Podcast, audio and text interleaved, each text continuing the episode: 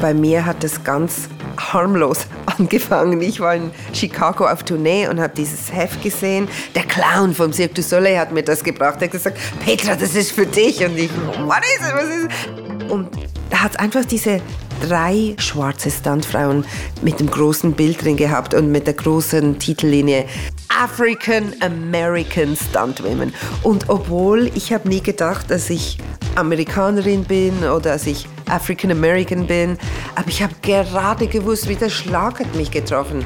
Das mache ich als nächstes. Das ist mein Weg. Das ist mein Weg, sagt hier Petra Sprecher. Ja, Stuntwoman, das will sie werden. Und ein Clown hat sie auf die Idee gebracht. Der Clown vom Cirque du Soleil, mit dem Petra Sprecher damals als junge Trapezartistin auf Tournee war in Chicago. Und sie hat es geschafft. Petra Sprecher lebt heute in Los Angeles. Seit 20 Jahren gehört sie zu den gefragtesten Stuntfrauen in Hollywood. Unter anderem deshalb, weil sie eine dunkle Hautfarbe hat und weil es in Hollywood wenige schwarze Frauen gibt mit ihrer akrobatischen Erfahrung. Wie kam Petra Sprecher dazu? Wo kommt sie her? Und wie lebt sie heute in einem Beruf, der spektakulär ist und unsichtbar? Darüber reden wir heute. Ich bin Michael Sennhauser. SRF Filmredaktor. Mein Name Bernhard Senn. Angefangen hat alles hier in der Schweiz, in der Gemeinde Esch bei Basel. Hier wächst Petra auf als Tochter eines nigerianischen Journalisten und einer Schweizer Lehrerin. Und sie wächst auf mit ihrer Mutter und dem Stiefvater, dessen Namen sie trägt. Die kleine Petra wird von ihrer Großmutter liebevoll Peter genannt, weil sie sich selten wie ein braves Mädchen benimmt. Ich habe natürlich mich immer schon stark gefühlt. Ich weiß noch, in der Primarschule haben wir einen Riesenstein in Pausenhof gehabt. Da musste man auf den Stein stehen und die Leute sind äh, angestanden, die Leute, die anderen Kinder, und die sind dann angesprungen und das Ziel war, dass, dass du den runterkriegst, der vom Stein. Und ich, ich habe mich wirklich als Typ gefühlt so. Ich habe immer gedacht, mich bringt niemand runter. Hey, und mit dieser Einstellung sind die, die Boys, die, diese Knaben sind schon gekommen, so schwach angekommen, so, und ich so, oh no, also, du kriegst mich wirklich nicht runter. Und ich bin auch wirklich immer lang auf dem Stein geblieben, bis dann irgendein älterer Typ gekommen ist, der mich runtergeworfen hat. Aber ja, es ist natürlich auch meine Veranlagung, ja. Petra Sprecher ist also das, was man auf Englisch einen Tomboy nennen würde, auf Schweizerdeutsch vielleicht ein Wildfang. Ja, und das Dorf Ash ist von Anfang an zu klein für sie. Sie träumt von der großen, weiten Welt, unter anderem dank dem französischen Teenagerfilm La Boom von 1980, das ist der mit Sophie Marceau. Also ja, ich will immer weg und dann sind diese parisischen La Boom, die Fête, habe ich geschaut und habe gedacht, ah, die haben ja so toll in Paris, diese Kinder, wieso muss ich da in Asch aufwachsen? Immerhin findet sie schon früh zum Kinderzirkus Basilisk in Basel und dort einen weiteren Freundeskreis. Als ich, glaube ich, elf oder zwölf war, meine Kollegin hier, die hat mich nach Paris eingeladen und dort habe ich dieses Aha-Moment gehabt, weil ja, ich habe wirklich keine anderen schwarzen Freundin hier gehabt. Ich war immer die einzige Schwarze. Und dann, als ich zum ersten Mal nach Paris ging, sehe ich alle diese Schwarzen. Dann habe ich zum ersten Mal gefühlt, oh, das ist mein Zuhause irgendwie. Ja, klar habe ich es irgendwie vermisst, ohne gewusst zu haben, dass ich es vermisst habe.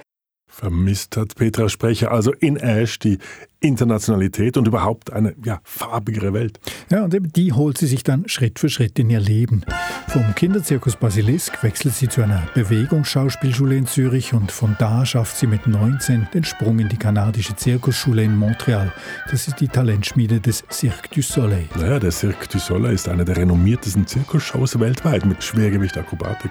Ja, Petra Sprecher kreiert da eine eigene Trapeznummer und geht bald schon mit dem Cirque du Soleil auf Tournee. Aber selbst das wird ihr irgendwann zu routiniert. Und das ist dann der Moment, wo der Clown ins Spiel kommt, von dem Sie vorhin gesprochen haben? Ja, der Clown mit dem Heft, mit den schwarzen Stuntfrauen mhm. auf der Titelseite.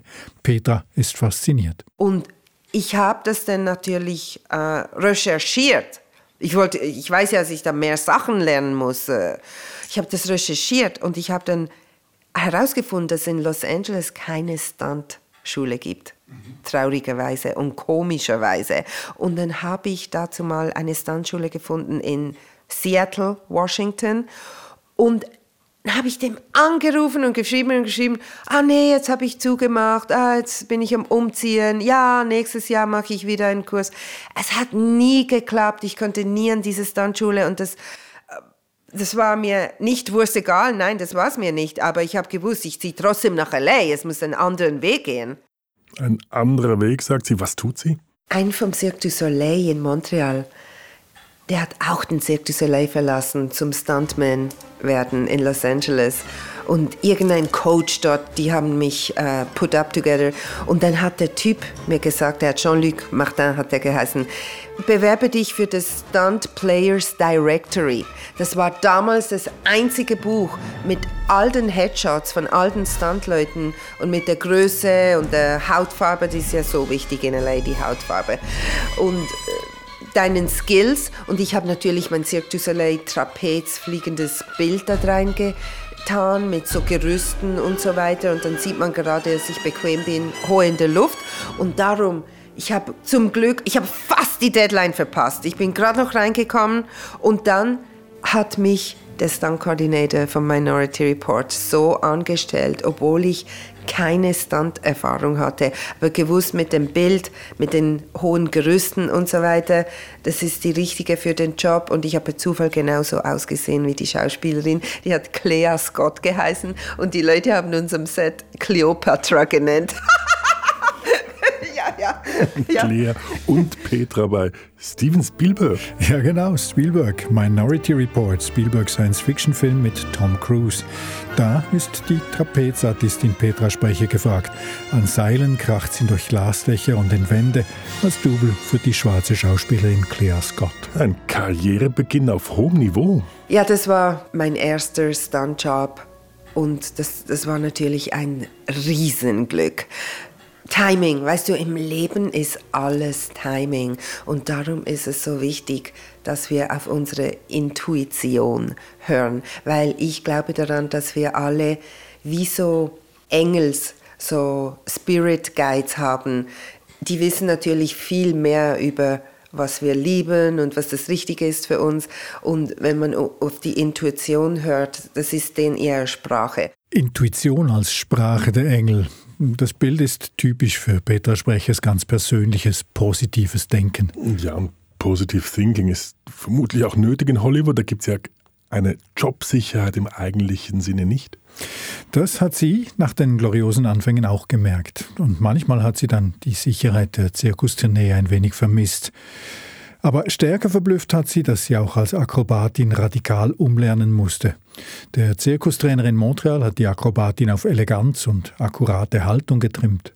Dann als Stuntfrau ich weiß noch beim ersten Job, und das war beim Minority Report, weil da komm, sind wir durchs Glas gekommen. Die haben eine Decke gemacht aus Glas und da sind wir zu viert da reingecrashed. Und das ist natürlich alles abgemessen, so wie du auf dem Boden dann landest. Und der Stunt Coordinator hat mir gesagt, du bist zu steif, deine Beine sind zu steif. Und er hat es noch den Rigger gewarnt. Pass auf auf die Petra, die kommt da immer mit steifen Beinen rein. Irgendwann habe ich es dann gecheckt, das war bei der Probe. Ich habe es schon richtig gemacht, aber du musst so loose sein, du musst so locker sein. Das war mal eins. Dann habe ich gedacht, oh wow, jetzt ist mir da so lang gedrillt worden, dass ich die Knie strecken, durchstrecken muss. In den meisten Stuntjobs ist eben nicht Eleganz gefragt, sondern Realismus. Wer eine Treppe runtergestoßen wird, soll eben nicht einfach wieder aufstehen. Natürlich andere Jobs, alle diese Fernsehshows, die ich gemacht habe, da double ich normale Frauen, normale Hausfrauen, die da plötzlich vom Stuhl runterfallen oder äh, Pratfall, weißt du, flach aufs Gesicht fallen. Es muss ganz normal aus sein und es hat mir wirklich ein Stück gebraucht, bis ich gecheckt habe, äh, so auszusehen wieder wie eine normale Frau. Und du darfst auf keinen Fall wie eine Akrobatin aussehen. Auf keinen Fall, weil das, das wäre dann fake. Die einzigen, die immer elegant sein sollen, das sind die Superheldinnen des filmischen Marvel-Universums. In den Marvel-Filmen kannst du wie eine Akrobatin aussehen. das ist der einzige Ort, das sagte ich dir gerade. Im Normalfall verkörpert die Stuntfrau also eher das Opfer als die Heldin, Opfer von Gewalt oder Unfällen, im Fernsehkrimi oder im Thriller. Ja, und da geht es eben im Normalfall auch nicht um Schauspiel, sondern um eine rein körperliche Darstellung. Manchmal habe gehört doch ein klein wenig mimische Ausdruckskunst dazu, die dann aber auch wieder kaum wahrgenommen wird. zum Teil kriege ich Stunt-Rollen, dann sagt man Stunt-Acting. Und da kann ich natürlich machen, was ich will, da habe ich mehr Freiheit. Und oft, ehrlich gesagt, fühle ich mich so besser. Fühle mich besser, wenn ich ein bisschen mehr freier rumlaufen kann. Weil es ist ja auch so, du, du siehst ja selten genau aus wie die Schauspielerin. Und ich habe schon Sachen gesehen, da war der Stuntman also wirklich fünf Zentimeter kleiner und, und, und so Sachen. Und ich bin Perfektionistin, ich will wirklich gleich aussehen wie die Schauspielerin. Aber wenn ich dann nicht gleich aussehe, dann fühle ich mich schon ein bisschen schlecht. Und ich musste lernen, aufhören. Ich muss mir sagen, ja, ich bin angestellt für das. Hör auf, so rumzunörgeln, you know. Und hoffentlich ist die Kamera weit weg und dann sieht man es nicht und so weiter. Ja, es ist ein Schattenberuf. Es ist ein Schattenberuf. Ein Schattenberuf, hat Petra Sprecher gesagt. Damit meint sie vermutlich die Anonymität der Standleute. Genau, denn wenn die Standleute ihre Arbeit richtig machen, ist die Illusion perfekt. Dann sieht man nicht sie auf der Leinwand, sondern eben die Stars. Das hat auch die Schweizer Regisseurin Elena Avdija fasziniert. Sie hat mit Petra Sprecher und mit drei ihrer französischen Berufskolleginnen den Dokumentarfilm Cascadeuse, Stuntfrauen gedreht. Die Stuntmänner, die seien immer im Schatten, sagt sie, und im Schatten des Schattens sind dann die Stuntfrauen. C'est ça que j'ai trouvé intéressant avec ces femmes, justement, c'est que tout ce qui est filmé, il y a le cinéma comme on, l'imagine, grandiose. Et en fait, elles, elles sont dans un, dans un petit coin, un angle mort du cinéma, où personne ne va voir parce que euh, bah, les cascades, c'est de la magie du cinéma. Donc, on ne doit pas savoir que ça existe. Ça doit faire semblant que c'est pour de vrai. Donc, forcément, les cascadeurs, cascadeuses sont dans l'ombre. Et dans l'ombre de l'ombre, il y a quelques femmes comme ça. Dass die Stuntfrauen noch mehr im Schatten bleiben als die Männer, das erklärt sich Elena Avdija damit, dass die Frauen eben noch mehr als die Männer reine Opfer zu verkörpern haben. Et après la question de, bah, des rôles euh, qui subissent la violence, euh, c'est un peu ça qui m'a aussi décidé à faire le film. Quoi. Je me suis dit, ah tiens, ça parle de, aussi de la représentation de, des corps féminins à l'écran. Et elles, elles sont vraiment euh, au bout de la chaîne de décision. Die Stuntfrauen seien am Ende der Entscheidungskette, sagt hier Elena Avdija. Wie ist das zu verstehen? Sie meint damit, das spiegelt die gesellschaftlichen Verhältnisse. Weil Frauen in der Gesellschaft grundsätzlich eher Gewalt ausgesetzt seien, bestimme die Gewalt auch die Rolle der Stuntfrauen. Und unsere Gewaltfaszination, die spüre sie auch selber im Kino. Es sei letztlich ein Teufelskreis. Moi, j'avais ce, schéma dans ma tête où je me disais, merde, il y, y, a un cercle vicieux. C'est-à-dire que oui, la vie est plus violente pour les femmes, c'est vrai, mais le cinéma, il, amplifie ça. Il, euh, en plus, il l'amplifie dans une sorte de fascination un peu malsaine, parce qu'on aime regarder les corps féminins se faire, se faire taper dessus, quoi. Mhm, das wird tatsächlich mehr weibliche Gewaltopfer sehen als männliche. Beweist jeder Fernsehkrimi. Ja, aber die Stuntfrauen sind daran nicht schuld, sagt mhm. Elena auf dieser. Die seien ja vor allem froh, wenn sie Jobs bekommen. Am grundsätzlichen Gewaltüberschuss gegenüber weiblichen Figuren müssten wohl eher die Drehbuchautoren und die Produzenten was ändern. Par contre, qui contrôle, c'est les scénaristes, c'est les producteurs, c'est les réalisateurs. Je, je parle exprès au masculin parce que c'est euh, des métiers qui sont plutôt masculins. Et c'est en fait c'est là qu'il faut que ça bouge. C'est-à-dire qu'il faut qu'on réinvente des manières d'écrire qui sont plus conscientes de ces enjeux-là. Das Filmbusiness spiegelt gesellschaftliche Verhältnisse, sagt Elena Avdija. Wie verhandelt sie das in ihrem Dokumentarfilm Kaskadeuse? Mal ganz zentral. Sie geht zwar aus vom exotischen Beruf der Stuntfrauen, aber sie kommt sehr schnell zum Punkt, dass diese vor allem Opfer darstellen, während eben die männlichen Kollegen viel häufiger auch in aktiven und angriffigen Stunts zu sehen sind, als Täter, als Fahrer oder in Prügeleien. Und diese Geschlechterdiskrepanz, die gilt auch für die Arbeit von Petra Sprecher in Hollywood? Ja, ihr war das wohl lange nicht bewusst, auch darum, weil sie ihren Einstieg ja über große Ausnahmeproduktionen hatte. Aber sie hat es auch schon gesagt, elegante Stunts für Frauen gibt es fast nur in den Superheldenfilmen. Das Gros der Stuntparts für Frauen, das ist auch in den USA, in Hollywood, ein Opferpart und gerade im Fernsehen. Jetzt ist Petra Sprecher seit rund 20 Jahren im Business. Wie geht's für Sie weiter? Klar habe ich es geschafft dort so lange und es ging rauf und runter mit dem Geld. Aber die Wahrheit ist das, dass ich im Moment habe ich das Gefühl, als ich in der Mitte schwebe. Ich bin weder auf der Erde noch im Himmel. Ich schwebe so in der Mitte. Ja, vielleicht ist es halt das Alter, aber ich weiß, dass ich umsteigen muss vom Stunts. Weil die Stunts sind nicht mehr so wie am Anfang. Am Anfang habe ich in, auf großen Filmen gearbeitet und ich war immer für meine Fähigkeit angestellt worden. So Wirework und Harnesswork. Und das ist nicht nur tolles Herumfliegen in der Luft. Nein, da wirst du in die Wand geknallt. Dann, dann äh, lassen sie alle diese Kabel los und lassen dich in den Boden fallen. Wirework?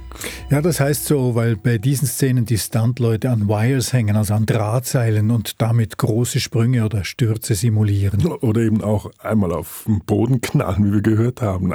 Eine Arbeit also mit erheblicher Verletzungsgefahr. Und ich habe von dem jetzt recht äh, im Bauch habe ich ganz viele so Brüche, so Hernias von, von dem Job. Die habe ich alle schon zugenäht, aber ich meine. ja, Verletzungen gehören eben zum Job. Und die sind auch versichert über die Produktionen und in den USA zum Teil auch über die Gewerkschaft.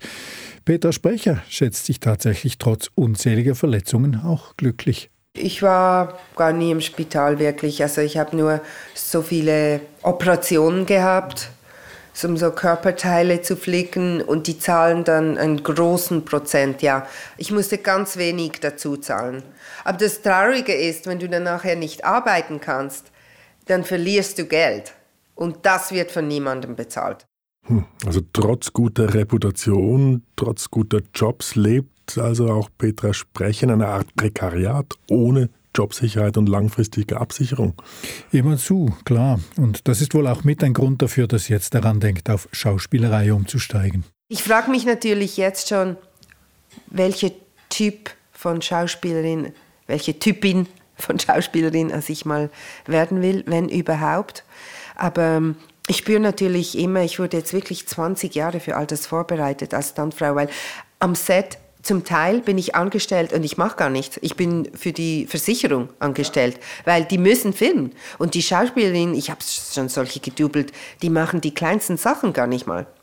Da muss ich da hin. Also es sind nicht alle Stuntjobs, wo man vom Auto angefahren wird. Äh, zum Teil gehe ich da hin und schlussendlich habe ich gar nichts gemacht. Aber dann beobachte ich alles. Ich beobachte eben alles. Das ist dann meine Schule, weil in keiner Schauspielschule kannst du lernen, was eigentlich am Set abgeht. Weil es hat so viele Regeln, die gar niemand drüber redet. Das lernst du dann nur über die Zeit, over time and time and time. Und um diese Erfahrungen zu ergänzen, nimmt Petra Sprecher seit einiger Zeit Schauspielunterricht, und zwar bei Glenn Moorschauer. Der ist seit seiner Zeit in der TV-Serie 24 ein ziemlich gefragter Star und er gibt sein Können in Kursen weiter, vor allem online über Zoom.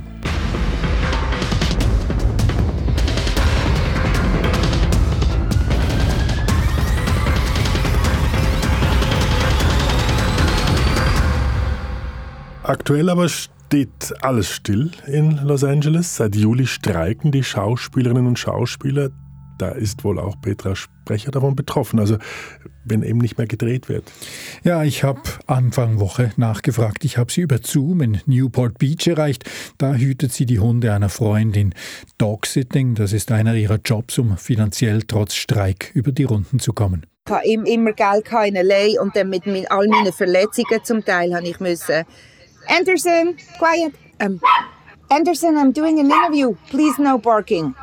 Also das Dog-Sitting, das ist ein zahlter Job. Ich bin dort zahlt. Das ist aber schon auch eine Kollegin. Das ist eben die Ownerin von der Zirkusschule, Le Petit Cirque, die ich früher sechs Jahre unterrichtet habe. Wir haben uns damals im 2009 kennengelernt. Da war ja der andere Streik gesehen, im 2009. Ja. der Rider Strike ist ja gesehen. Da ist ja auch Hollywood vor ein ganzes Jahr lang zugesehen. Und dann bin ich Trainerin geworden und wir sind Freunde geblieben und jetzt vertraut sie mir da mit ihren Hunden. Sie hat ganz so zwei kleine Schosshunde, die haben so kleine Gucci-Kleider an. Ich muss dann jeden Tag die Hundekleider waschen. und ähm, sie wohnt in Newport Beach, also für die, die das nicht kennen, das ist ungefähr eine Stunde weg von Los Angeles in Richtung San Diego. Und wir sind da wirklich gerade am Strand und die Luft ist einfach besser als in Hollywood und sie hat einen tollen Garten mit einem Bio-Jacuzzi. Also für mich ist es wie eine gute Pause, auch hierher zu kommen. Aber die Hunde sind natürlich anstrengend. Also mit anderen Worten, Petra Sprecher weiß sich zu beschäftigen, aber eben auch aus einer existenziellen Notwendigkeit heraus. Ja, und Stillsitzen ist definitiv keine Option für Sie. Darüber hinaus könnte sie sich Ferien ja wohl auch gar nicht leisten. Ich habe das Gefühl, ich bin genau noch gleich busy wie vor dem Strike, weil der grösste Teil von meinem Leben ist ja trainieren. Also wir sind als Standleute, wir sind die ganze Zeit am Trainieren oder am Hustlen. Also Social Media ist sehr, sehr wichtig, dass man am Facebook postet, was man so macht und wenn man auf dem Film schafft, darf man ja oft die Fotos gar nicht gerade posten. Das muss man immer noch ein, zwei, drei Jahre warten. Und von dem her im Moment, also ich mache immer noch das Gleiche. Ich bin auch in meiner Kampfklasse, also mehrere sind das, verschiedene mit verschiedenen Trainern. Und dann habe ich noch mein Gun, also mein Weapons Class Workshops in der Wüste draussen, so einmal im Monat. Weapons Class, also Waffentraining höre ich hier. Also das heißt, Petra Sprecher hat doch nicht nur Opferrollen in Aussicht. Nein, nein, sie ist ziemlich divers. Sie hat vor dem Streik auch in etlichen kleinen billigen Produktionen Standarbeit übernommen und davon redet sie auch, wenn sie sagt, sie könne die Fotos vom Filmset manchmal erst ein, zwei Jahre später auf Social Media stellen. Dann nämlich, wenn eben diese Filme herauskommen. Einer davon, ein Horrorfilm namens VHS 85, der ist während des Lockdowns gedreht worden, der ist jetzt eben herausgekommen. Aber Petra Sprechers Social Media Postings, die bringen nichts ein, das ist bloß Eigenwerbung, um im Gespräch zu bleiben. Es ist im Moment schwer mit den Mietezahlen und so weiter. Also ehrlich gesagt, eine Schweizer Freundin von Zürich hat mir 5000 Dollar ausgelehnt. Das ist für Mieten, wo ich hinter drin war, weil Stuntjob mache ich so ungefähr 2000 Dollar pro Tag. Und obwohl ich nicht jeden Tag schaffe, ich habe Minimum ein, zwei, drei Jobs pro Monat und dann habe ich noch mein Passiv-Income von dem Film, meine Residuals, meine Tantiemen. Die habe ich ja zum Glück heute immer noch. Darum schaffe ich es ja noch. Ich bekomme ab und zu 600 Dollar da, 800 Dollar da, 2000 Dollar da. Von Pirates of the Caribbean 1, wo ich ja im 2003 gefilmt habe, bekomme ich heute noch Geld. Bekomme heute noch 600 Dollar. äh, man weiß einfach nie, wenn, an welchem Tag das Geld kommt. Darum das Leben ist crazy, crazy, crazy für uns. Also wirklich. Wie schätzt Petra Sprecher denn die aktuelle Streiksituation in Hollywood für sich und ihre Kolleginnen ein? Ich glaube, es ist ein bisschen gemischt. Die einen wollen wirklich, als wir es jetzt schaffen, als wir jetzt bekommen, was wir wollen, weil ehrlich gesagt, das ist jetzt meine eigene Meinung. Wenn wir jetzt zu früh eingehen, dann, dann sehen wir recht blöd aus und dann sind wir jetzt ein halbes Jahr ohne Arbeit gesehen für gar nichts, für gar keine Veränderung. Also wir müssen jetzt weiterkämpfen und dann gibt es natürlich die anderen, wo es furzen Wurst ist, die sagen, ja, ich gehe lieber arbeiten für wenig Geld als für gar nicht Geld. Dabei kommt ihre konsequente Streikentschlossenheit auch sie eher teuer zu stehen. Vor dem Covid, vor dem Lockdown, habe ich ja alles auf meine Kreditkarte abgezahlt. Ja. Und ja. dann ist der Covid gekommen, dann hast du wieder müssen auf der Kreditkarte leben und so weiter. Und dann ist meine Hüftoperation gekommen. Es ist immer in den letzten zehn Jahren ist immer wieder etwas gesehen wo, wo mir wieder so viel Geld gefressen hat. Und dann durch, wegen dieser Zeit kannst du natürlich nicht arbeiten. Also lebst du auf der Kreditkarte und du kannst nicht arbeiten, bis wieder alles geheilt ist. Und jetzt ist, ist eigentlich ungefähr das erste Mal in den letzten zehn Jahren, wo ich körperlich 100% bin. Hey, ich habe nichts. Ich bin so, wie ich 18 war. Ja, nicht genau, aber ich, ich fühle mich fast wie ein junges Reh.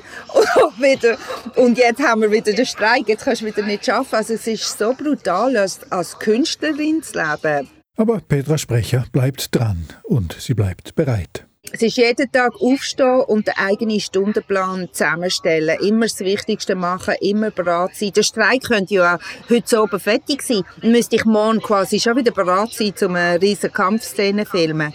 Die streikbedingte Auszeit ist ja jetzt auch ideal für weiteren Schauspielunterricht, aber fällt Glenn Morschaus Unterricht nicht unter die Streikregelungen?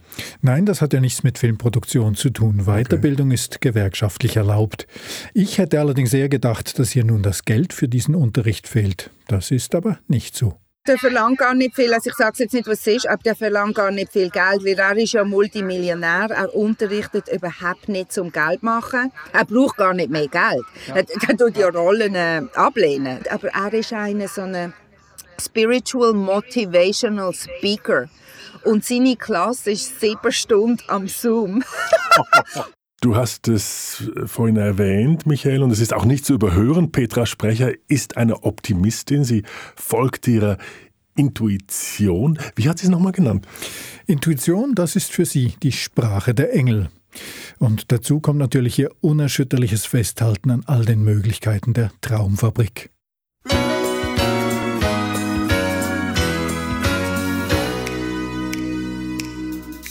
In LA, das Glitz und Glamour. Und manchmal kommt es mir so vor, wie jemand eine Karotte vor einem Esel hat, weißt und, und komm, komm, und die geht immer weg, die geht immer weg. Irgendwie, wir rennen immer nach dieser Karotte nach. Irgendwie, auf eine Art, in LA. Also ich bin immer noch, ich habe immer noch nicht, was ich eigentlich will. Aber ich habe schon bekommen, was ich will. Ich will Standfrau werden und ich bin Stuntfrau geworden, aber unterdessen habe ich andere Träume. Je klarer ich bin mit dem, was ich will, desto schneller kommt es in mein Leben. I might jump an open drawbridge or Tarzan from a vine Cause I'm the unknown stuntman that makes Eastwood look so fine